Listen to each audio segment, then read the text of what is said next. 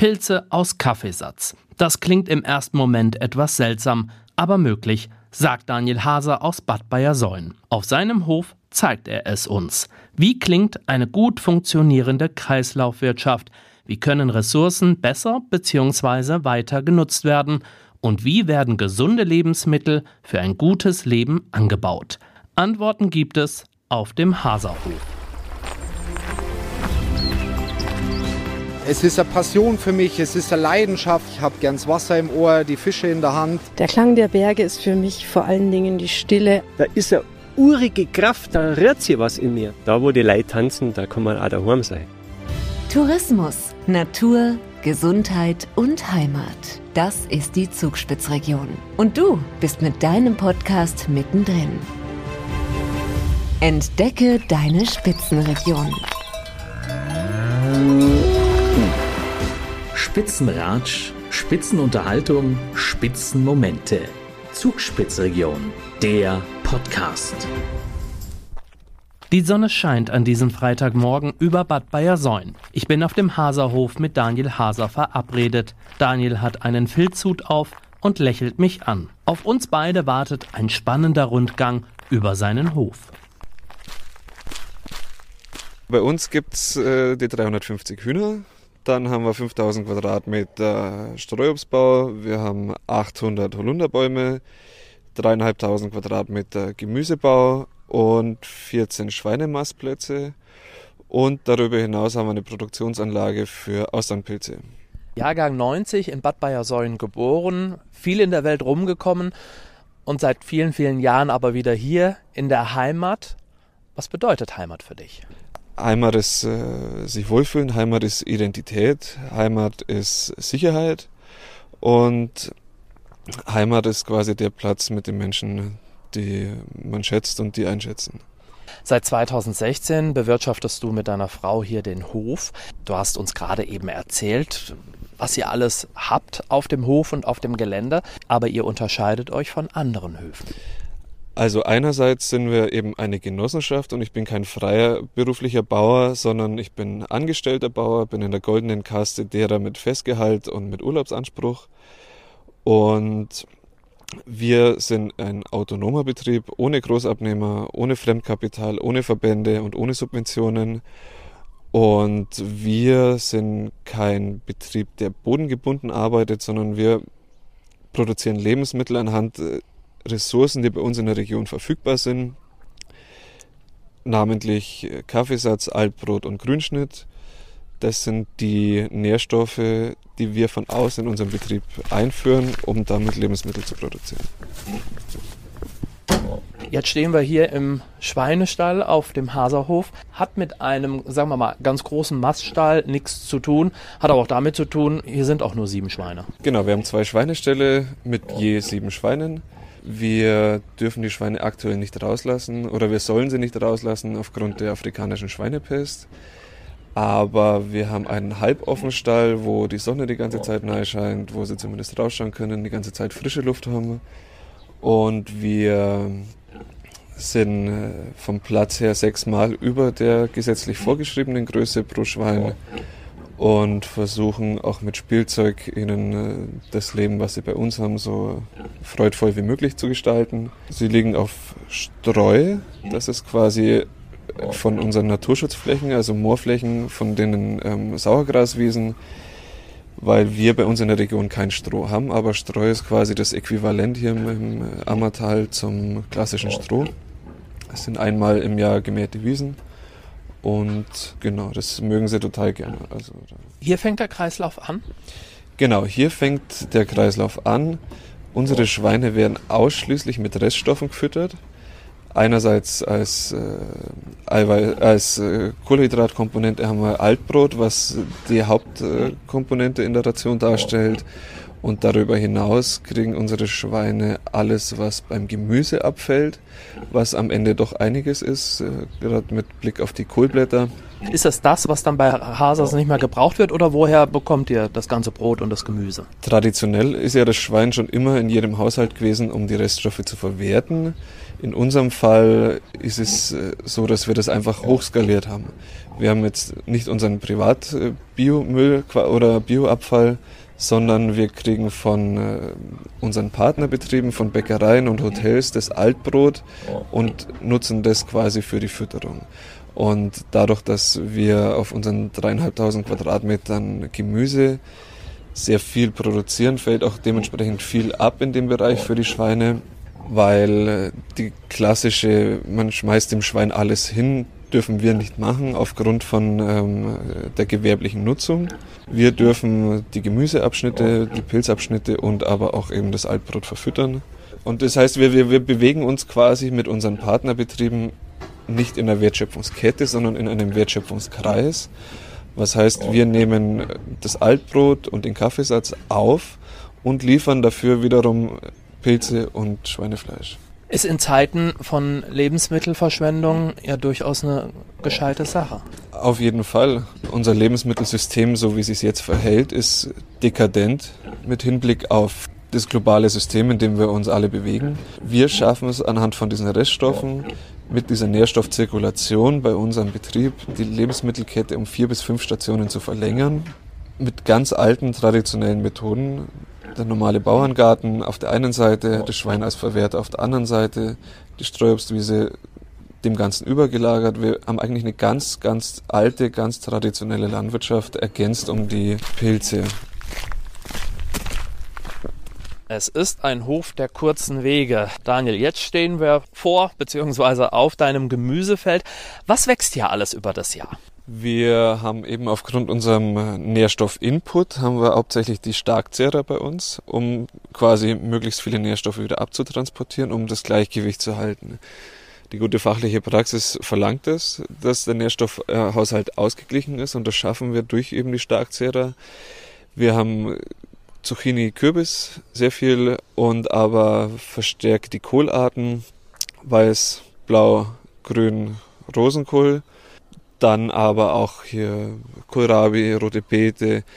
Es gibt sehr viele Kulturen, die bei uns wachsen, aber wir müssen uns da schon an die Naturgesetze halten und da fallen tatsächlich viele Gemüsesorten leider raus.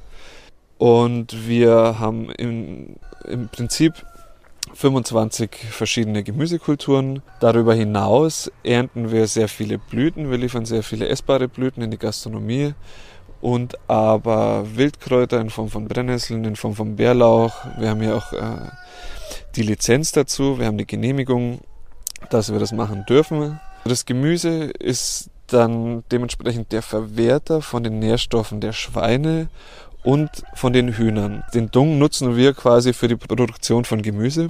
Und als Reststoff nehmen wir Grünschnitt auf von, von Nachbarn und von dem Parkhotel in Bayersäulen, mit dem wir sehr eng zusammenarbeiten, um quasi die Beete zu mulchen. Wir machen sozusagen einen Flächenkompost auf der Fläche und halten so das Unkraut niedrig, schaffen wiederum da einen Humusaufbau in Kombination mit dem Hühnermist, der versetzt ist mit äh, Biokohle, um hier den Humus weiter aufzubauen.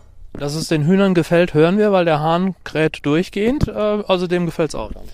Ja, ich glaube, bei uns geht es allen sehr gut am Hof. Äh, es geht auch dir gut auf diesem Hof. Was fasziniert dich an deiner Arbeit, die du tagtäglich machst? Denn es ist ja wirklich etwas ganz anderes im Vergleich zu einer ganz konventionellen Landwirtschaft. Es ist anspruchsvoll, es ist äh, ein Abenteuer, was wir hier machen.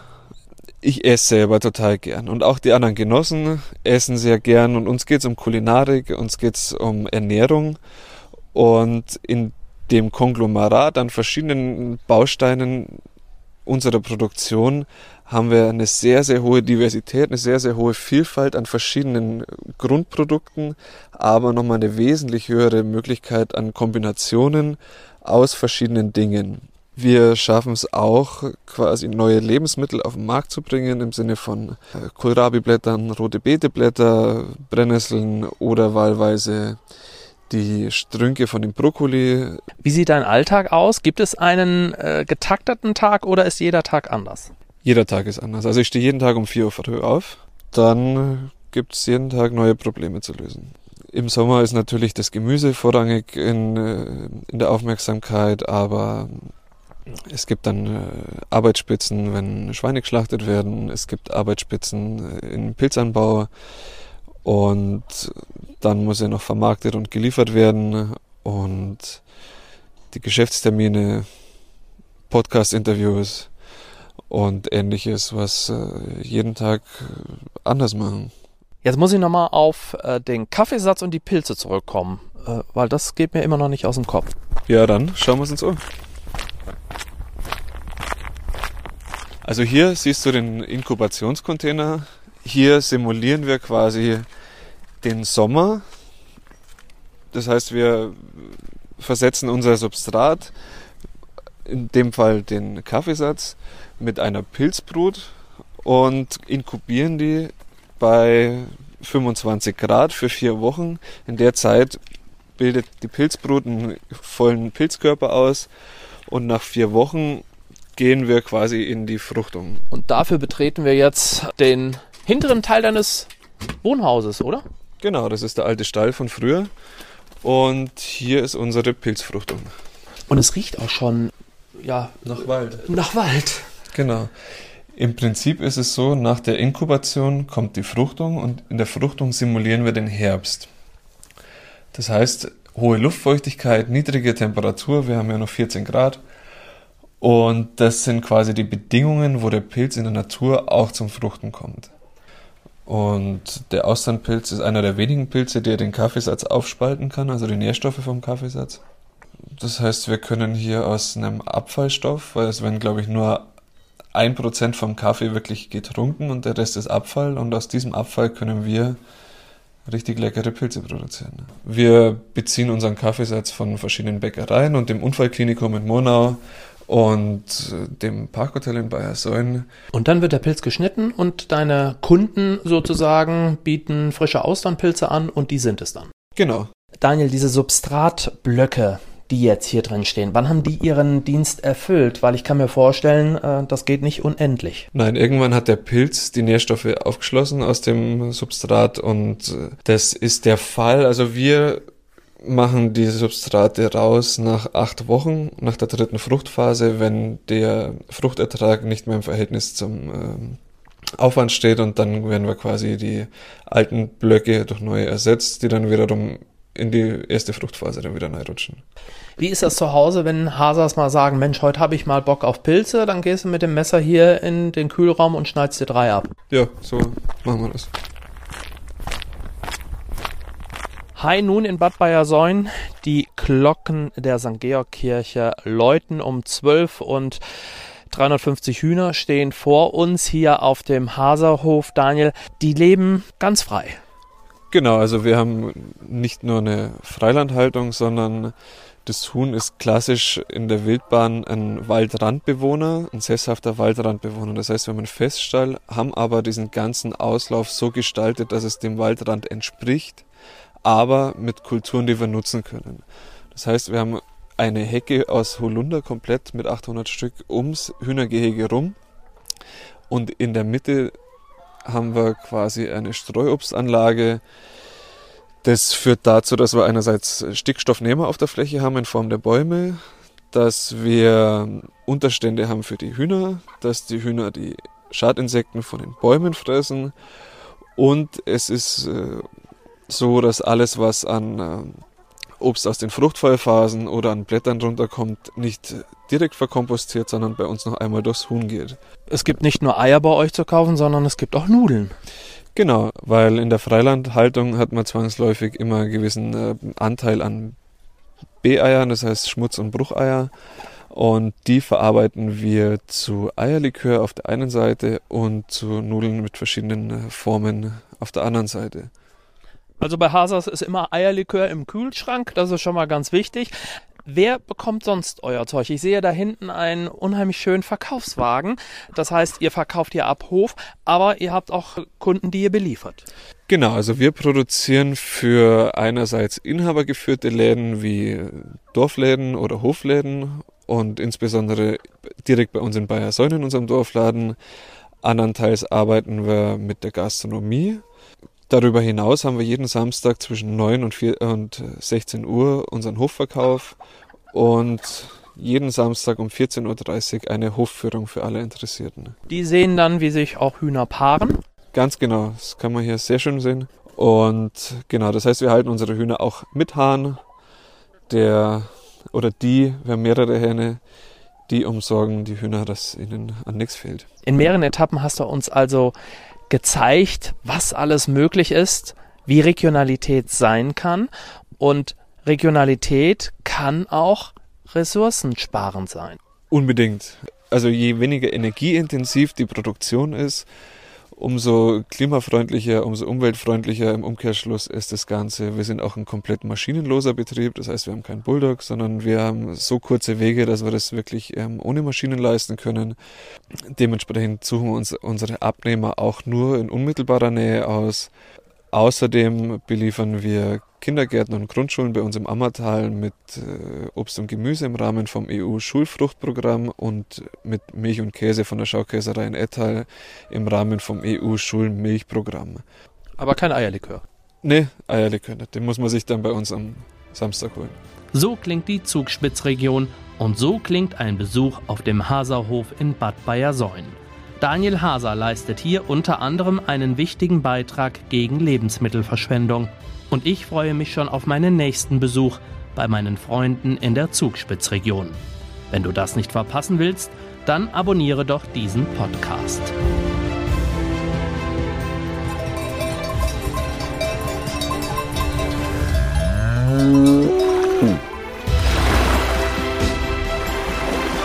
Mehr über die aktuelle Folge und die Zugspitzregion findest du auf zugspitz-region.de. Spitzenratsch, Spitzenunterhaltung, Spitzenmomente. Zugspitzregion, der Podcast.